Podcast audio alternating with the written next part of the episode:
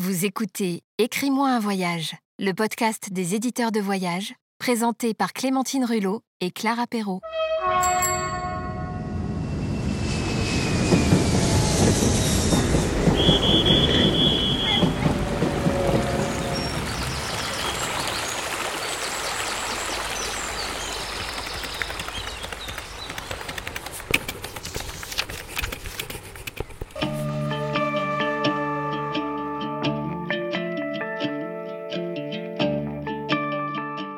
Je me souviens du début de mon premier voyage en Mongolie, en 2001. Durant une nuit froide euh, de printemps, une tempête de neige s'est abattue sur ma tente, euh, l'a chahutée, l'a déchirée et à 3 heures du matin m'a forcé à euh, remballer mes affaires, les jeter dans le sac et puis me remettre en route en, utilisant la boussole. Après quelques heures de marche, vers euh, le milieu de matinée, j'aperçois au loin une yourte. Je me dirige vers elle, je suis glacé, j'ai froid, j'ai faim et surtout j'ai euh, encore la peur de la nuit accrochée au ventre.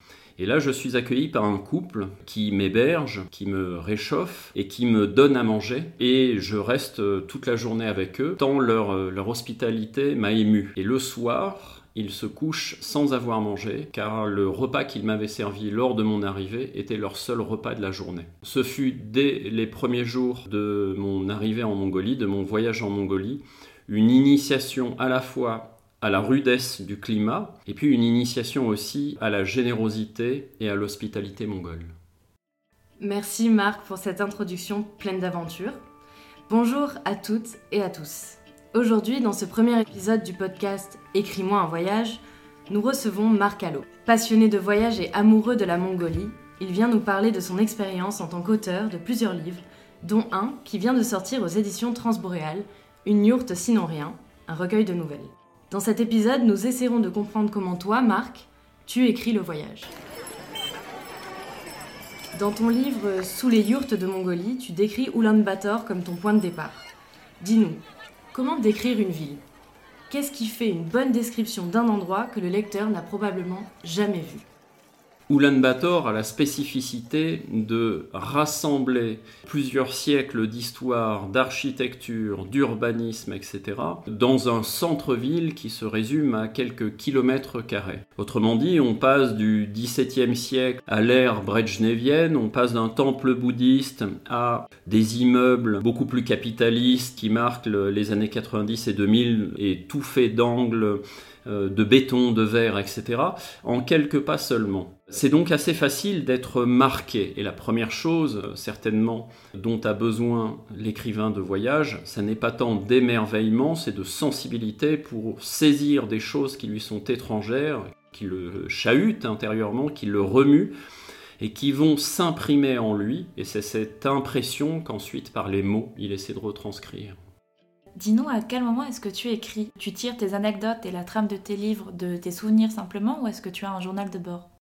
Je pense que l'exercice du journal de bord est impératif. Tout d'abord pour ne pas oublier les détails qui marqueront moins votre esprit que les ambiances, que les odeurs, que les couleurs, les visions fortes, etc. Ces détails, ça peut être une distance, ça peut être l'âge ou le nom d'une personne, le nom d'un lieu ou d'une rivière, toutes ces choses-là, après quelques mois de voyage, euh, nous avons tous tendance à les oublier. En revanche, euh, vous n'avez pas besoin de plonger dans votre carnet de bord pour vous souvenir de ce que vous avez vécu véritablement, de ce qui vous a marqué et de la beauté d'une rencontre ou euh, de l'émotion suscitée par un accueil, une ambiance, etc.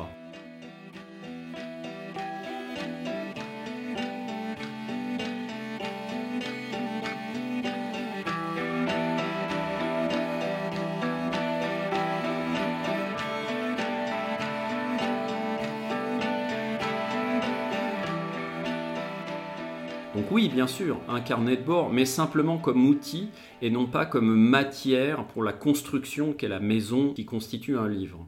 Ensuite, comment j'écris Le matin, face à mon ordinateur, tout d'abord en jetant pêle-mêle tous les souvenirs, toutes les notes, puis en les organisant de manière chronologique et thématique, et ensuite en essayant de, rendre tout ça un peu plus fluide et compréhensible.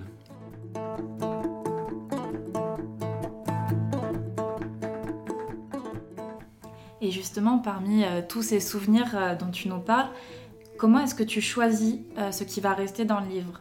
Et d'ailleurs, est-ce que tu le sais à l'avance? Grande difficulté de sélectionner les souvenirs à raconter, les souvenirs à reléguer aux archives. Pour le voyageur, chaque souvenir est important. Chaque souvenir l'a marqué parce qu'un voyage au long cours, c'est comme ça que j'envisage le voyage, un voyage au long cours est une existence en tant que telle où chaque moment est marquant. Ça peut aussi être une déception. La déception fait à mes yeux entièrement partie du voyage, elle est tout aussi enrichissante que les autres aspects du voyage. Donc il faut sélectionner. pour ça, il faut se mettre à la place de l'éditeur d'une certaine manière, se mettre à la place du lecteur également et savoir ce qui est indispensable et ne garder que l'indispensable. L'écriture, dans un premier temps, l'écriture du brouillon, c'est vider son sac de manière pas forcément très rigoureuse, mais ensuite le travail d'écriture, c'est un travail durant lequel il faut constamment dégraisser pour arriver à l'os et ne garder que cet os, et c'est cet os qui va constituer le squelette, la structure du livre, qui va marquer véritablement le lecteur. Moins on en met, plus le lecteur se souviendra des, des éléments forts du récit. Et c'est bien ce qui différencie mon premier récit, Sous les yourtes de Mongolie, dans lequel j'ai tenté de tout mettre comme un écrivain débutant ou comme un auteur débutant, de mes récits euh, suivants comme Ivre de steppe, qui sont deux à trois fois moins volumineux, évidemment mieux construits, mieux argumentés, etc., et dans lequel la sélection est bien plus intelligente et bien plus euh, pesée, équilibrée. Un récit de voyage, comment ça se prépare? Et d'ailleurs, est-ce que ça se prépare? Pour moi, un voyage se pense, il se réfléchit, il se fantasme, il se mûrit par la lecture avant le voyage. Cette lecture qui va aiguiser le regard, cette lecture qui va susciter mille autres questions, même après le voyage et même après des dizaines ou des, centaines de lectures. Seul pour moi compte le temps que je vais passer sur place seul dans la nature ou alors auprès des gens. Et c'est la raison pour laquelle ma seule préparation se résume à la lecture sur la culture, l'histoire d'un pays, etc. ou l'apprentissage de la langue.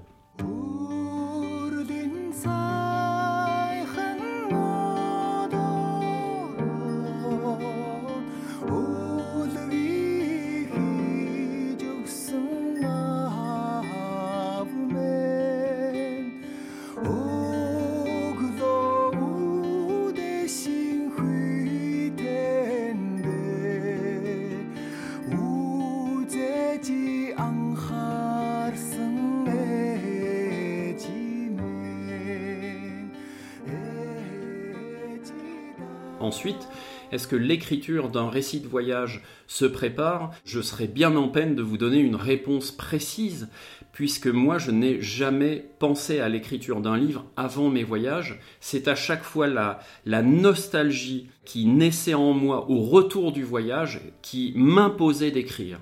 L'écriture est pour moi une démarche cathartique j'ai ces émotions, ces amours, ces, bagarres, ces souffrances, cet effort, cette soif et la joie des rencontres qui est en moi et c'est tellement fort qu'elle a besoin de sortir.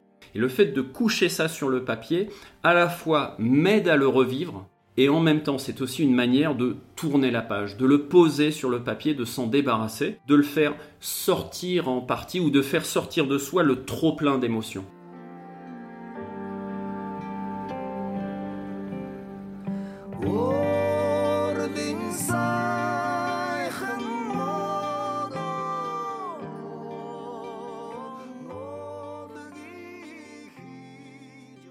Quel rapport entretiens-tu avec les personnes qui figurent dans tes livres Est-ce qu'elles savent déjà qu'elles sont dans un de tes livres et quelles réactions elles ont quand elles l'apprennent je vais, euh, prendre deux exemples. Lorsque je voyageais à pied, mes premiers voyages étaient des voyages à pied, donc durant un an et demi ou deux ans, j'ai voyagé à pied sur 6 ou 7 000 kilomètres. Je voyageais sans téléphone, sans radio, sans balise, sans sponsor, sans logistique, bref, complètement isolé dans la steppe il est évident que les gens que je croisais, je ne pouvais pas garder contact avec eux. Et c'était des rencontres qui apparaissaient et disparaissaient aussi vite dans ma vie quotidienne, mais parce qu'elles étaient inattendues, elles m'ont profondément marqué. Et parmi les plus belles rencontres de mon existence, il y en a certaines avec des gens que je n'ai jamais revus et que j'ai croisés, qui m'ont hébergé seulement une nuit dans la steppe, etc.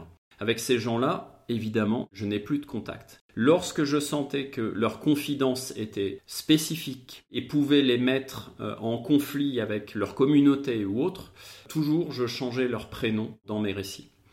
Et deuxième exemple, lorsque j'ai séjourné durant trois mois, durant tout un hiver, sous la yourte d'un couple d'éleveurs nomades, à 1500 km à l'ouest de la capitale mongole, là c'était chez Gotov et Oyun Shimek, qui s'appelle véritablement Gotov et Oyun Shimek, et je suis allé chez eux sans avoir l'intention d'écrire un livre. J'avais simplement, après deux années de vie en Mongolie, deux années de vie vagabonde, j'avais envie de m'ancrer quelque part, et plutôt que de ne faire que passer, j'avais envie vraiment de plonger dans l'intimité d'une famille et de voir comment, quotidiennement, les gens traversaient l'hiver. Je suis arrivé, j'ai tenté d'expliquer cette démarche aux éleveurs.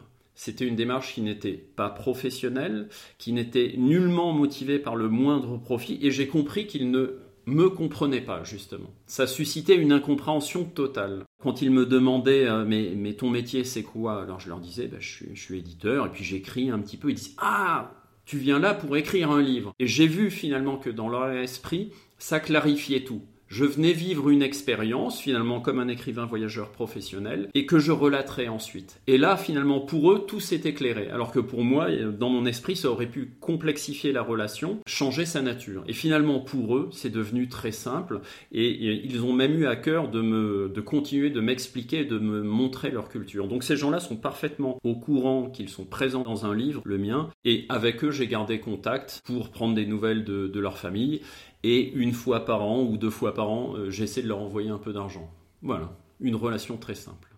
Merci beaucoup pour euh, toutes ces anecdotes, tous ces conseils, toute cette expertise. On voudrait euh, conclure ce premier épisode avec une question qu'on souhaite poser à tous nos invités. Pourquoi est-ce que tu écris?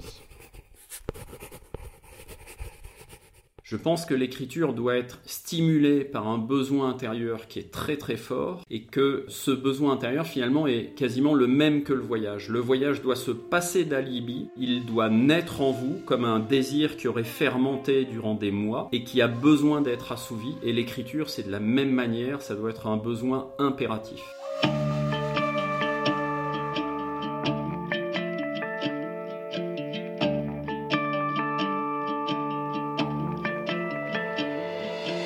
Merci Marc. À bientôt pour un nouvel épisode.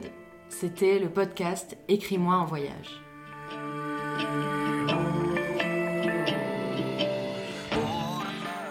C'était Écris-moi un voyage, le podcast des éditeurs de voyage.